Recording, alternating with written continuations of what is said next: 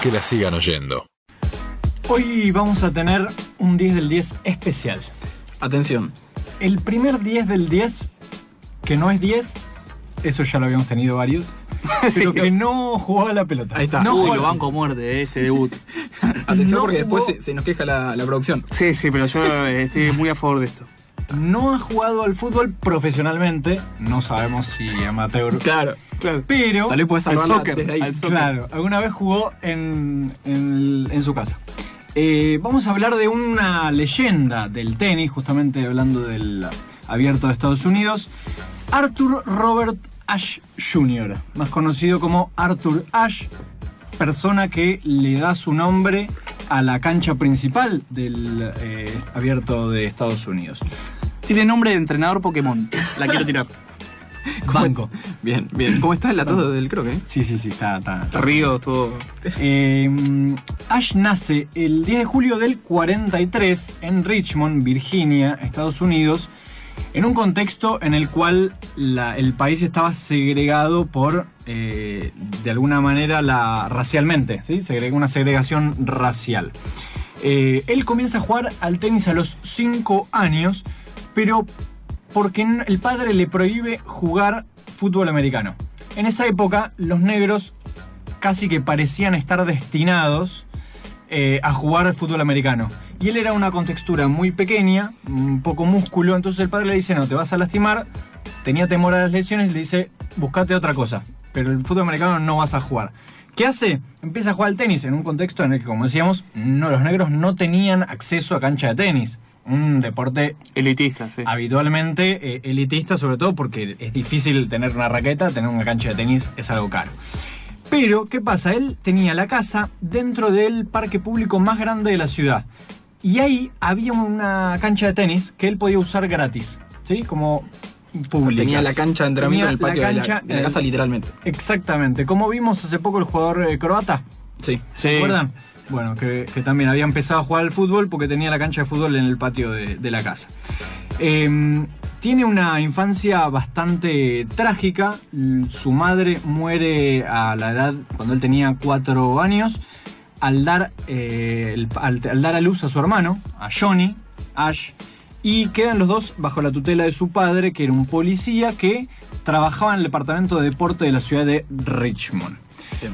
En esa cancha del parque este fue detectado por un cazador de talentos, cuyo nombre eh, se hizo famoso justamente por detectarlo a él, es Robert Walter Johnson, quien le consigue una beca deportiva en la Universidad Californiana Los Ángeles y también le ofrece un lugar en el equipo que él dirigía y a partir de allí la Federación de Tenis de los Estados Unidos lo convoca a participar del equipo de Copa Davis en el año 1963. Él era amateur, jugador amateur, ¿sí? no fue Bien. profesional hasta los 26 años, cosa que es bastante... Claro.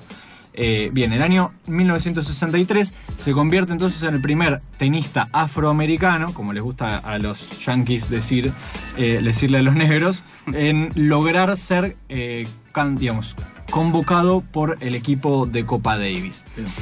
En, en el año 1968 y nove- 1969 gana la Copa Davis. Primero siendo amateur y en el año 1969 se convierte en profesional, como decíamos, a los 29 años, luego de ganar también, además de la Copa Davis, el abierto de Estados Unidos. O sea, él gana el abierto de Estados Unidos siendo jugador amateur. ¿Se entiende? ¿Era US Open en esa época o era abierto de Estados Unidos? Es que Sí, abierto de Estados Unidos es en castellano. Ah. US Open es en inglés. Tener. Uf. Uf. Mi inglés es muy flojo. Punto para Croc. Punto Bien. para Croc. Eh, entonces, gana, es el primer jugador, incluso el único que gana el abierto de Estados Unidos siendo amateur y siendo profesional. Espectacular. ¿Entiendes? Bien. Eh, se convierte en profesional a los 26 años, luego de ganar la Copa Davis dos veces y, la, y el abierto de Estados Unidos. Y también se involucra, empieza a insertarse en lo que son las luchas o las demandas eh, sociales, si se puede. Claro, de- situémonos en la época, Sí. plena década del 60. plena década del 60, en la cual existía el apartheid en Sudáfrica, en la cual existía una segregación racial en Estados Unidos, y él cuando se mete a ser profesional, empieza a reclamar por la creación de una asociación de tenistas profesionales, lo que hoy, es con- lo que hoy se llama la ATP, o sea, lo Sí, más famoso, digamos, lo que es la AFA, la FIFA, en realidad, eh, que no existía porque él decía, cobramos muy poco para lo que se está popularizando el tenis. ¿Se entiende? Entonces, Clarísimo. tiene importancia muy relevante en eso. En 1969 le fue denegada una visa de parte del gobierno sudafricano, justamente donde regía el apartheid. Entonces Ash usa este hecho para llamar la atención sobre las políticas del apartheid y logra que eh, expulsen a Sudáfrica del circuito profesional. ¿Se entiende? De a poco se fue metiendo en lo que vamos Sí. a ver luego que fueron sus grandes luchas sociales. En 1970, un año después de convertirse en profesional y de la victoria en el Abierto de Estados Unidos, se consagra campeón del Abierto de Australia, que todavía no era US, eh, Australian Open para Jan, Sí, ¿cómo se llamaba antes? era el Abierto de Australia, y gana también ese mismo año el título de dobles de Roland Garros, formando pareja con Marty Riesen. ¿sí? En el 71, o sea, un año después, fíjense la cantidad de finales y títulos que logra, llega nuevamente a la final de Australia, pierde con Ken Roswell. En el 75 logra su mejor año profesional, imponiéndose en lo que fue una histórica o mítica final de Wimbledon con Johnny Connors, Jimmy. cuando Jimmy Connors, cuando, em, cuando Ash tenía 31 años y Jimmy Connors era el número uno del mundo, es decir, no era el candidato para llevarse esa final. En una época donde los jugadores, aparte, se retiraban más jóvenes. Sí, sí, claramente, No no, como ahora llegaban que- a los 37 o 30. Federer, que tipo es una Exacto. máquina. Sí. Eh, y además eso debe tener que ver también con el tema de la raqueta, tener que hacer mucha más fuerza, La mucho raqueta de madera. la raqueta de madera eh, y la zapatilla, etcétera, etcétera. Pero al ganar Wimbledon se convierte en el primer y único afroamericano en ganar Wimbledon. Ah, tranqui. Sí, tremenda. La carrera logra, ah, este fue el punto máximo, pero él, digamos, en cuanto a circuito, en cuanto a ranking, el 10 de mayo del 76, un año después, eh, escala hasta el segundo puesto del ranking, que fue lo máximo que llegó a lograr. Igualmente, el año, unos años después, la ATP le reconoce el 75 como el mejor tenista del año, cuando él ya se retira. Bien. ¿Por qué se retira? Y acá es donde empieza también todo lo que dejó post, eh, post deporte, digamos, eh, Arthur Ashe, porque hasta acá es un buen jugador que ganó. Claro, pero cómo llega a convertirse en un Claro, emblema. cómo llega a y- convertirse en la, el- la cancha central de el- el estado, del abierto de Estados Unidos. El US Open. Del US. Eh, bien, en 1976, en 1979 se tiene que retirar cuando él tenía 36 años, igual no joven, Sí. pero se tiene que retirar obligadamente porque padece unos problemas cardíacos hereditarios. ¿sí? ¿Qué pasa?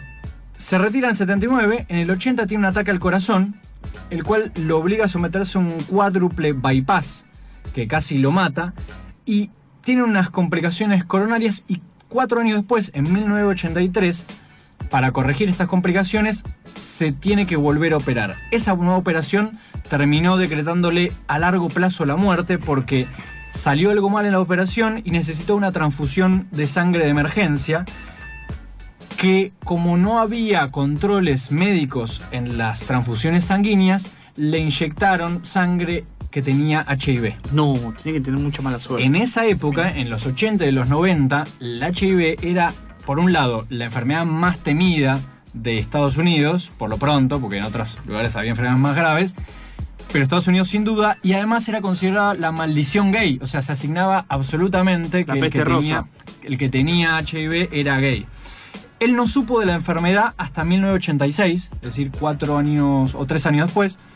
Eh, lo quiere ocultar lo máximo posible y llega a ocultarlo hasta el año 1992, en el cual un diario obtiene, o sea, hace que, digamos, obtiene una filtración de la información de parte del propio hospital, al que él luego dice que no va a denunciar porque, bueno, se la banca, pero ante ese rumor de que esa, esa revista iba a sacar esa noticia, él brinda una conferencia de prensa que se transformó en mítica también, junto a su esposa diciendo voy a seguir adelante, todas las tapas de los diarios también son muy, muy históricas de esta, de esta conferencia. La época es más o menos cuando Magic Johnson también, da a conocer que tenía HIV. Exacto. Más o menos, 91, 92, por, por ahí. Exacto.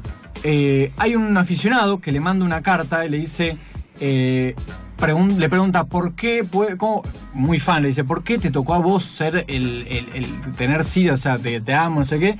Y él le responde y se convirtió en una frase célebre, le dice, en el mundo 50 millones de niños comienzan a jugar al tenis, 5 millones aprenden a jugarlo, 500.000 llegan a profesionales, 50.000 entran al circuito, 5.000 juegan un gran slam, 50 llegan a Wimbledon, 4 a las semifinales, 2 a la final.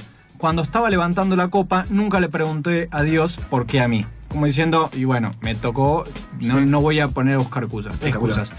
De alguna manera él dijo, digamos, trató no de victimizarse con el tema de la enfermedad y a- la aprovechó para realizar toda la serie de, eh, de, de la herencia social que dejó. Él decía, sobrellevar el VIH palidecía ante el dolor que causa crecer siendo negro en Estados Unidos. Es decir, al lado de ser negro no, no- no es nada. Claro, Eh, compararlo con todo lo que había sufrido en su infancia.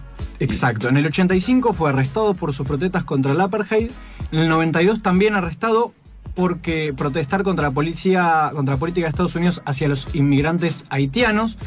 Eh, se convirtió en luchador de la causa del SIDA a partir de que da a conocer esto. Él no quería ser un ejemplo ni nada, pero empieza a usar su, su, su, renombre para eh, recolectar, por ejemplo, 5 millones para una campaña juntar fondos para la lucha contra la enfermedad. Cuestiona las políticas del gobierno por la falta de fondos de inversión en la búsqueda de mejoras eh, para paliar los trastornos de la enfermedad. Y en su último año de vida, lo que hace es, de alguna manera, fundamentalmente los dos últimos meses, crea el Arthur Ashe Institute for Urban Health, que es para ayudar en la prevención de tratamientos inadecuados de salud, y también es nombrado deportista del año. Una semana antes de morir, termina sus memorias, en las cuales comenta también todas estas cosas, publicadas bajo el título de Días de Gracia en castellano. Y él en un momento dijo, sé que nunca me hubiera perdonado si hubiera elegido vivir sin un propósito humano, sin tratar de ayudar a los pobres y desafortunados, sin reconocer que quizás el, regocijo puro de la vida viene al tratar de ayudar a los otros. Finalmente, el 6 de febrero del 93, Arthur Ashe fallece en el hospital de Nueva York, no a causa del SIDA, sino a causa de una neumonía que, agravada por el SIDA, eh, le trajo su destino fatal. Eh, dijo, un dato de color, dijo, en esa época dijo, alguna vez tendremos un presidente afroamericano. Es increíble que una enfermedad que hoy en día es curable, le podría ver, eh, digamos, no le permitió ver que su, su profecía iba a ser cumplida años más tarde. Que la sigan oyendo. Que la sigan oyendo.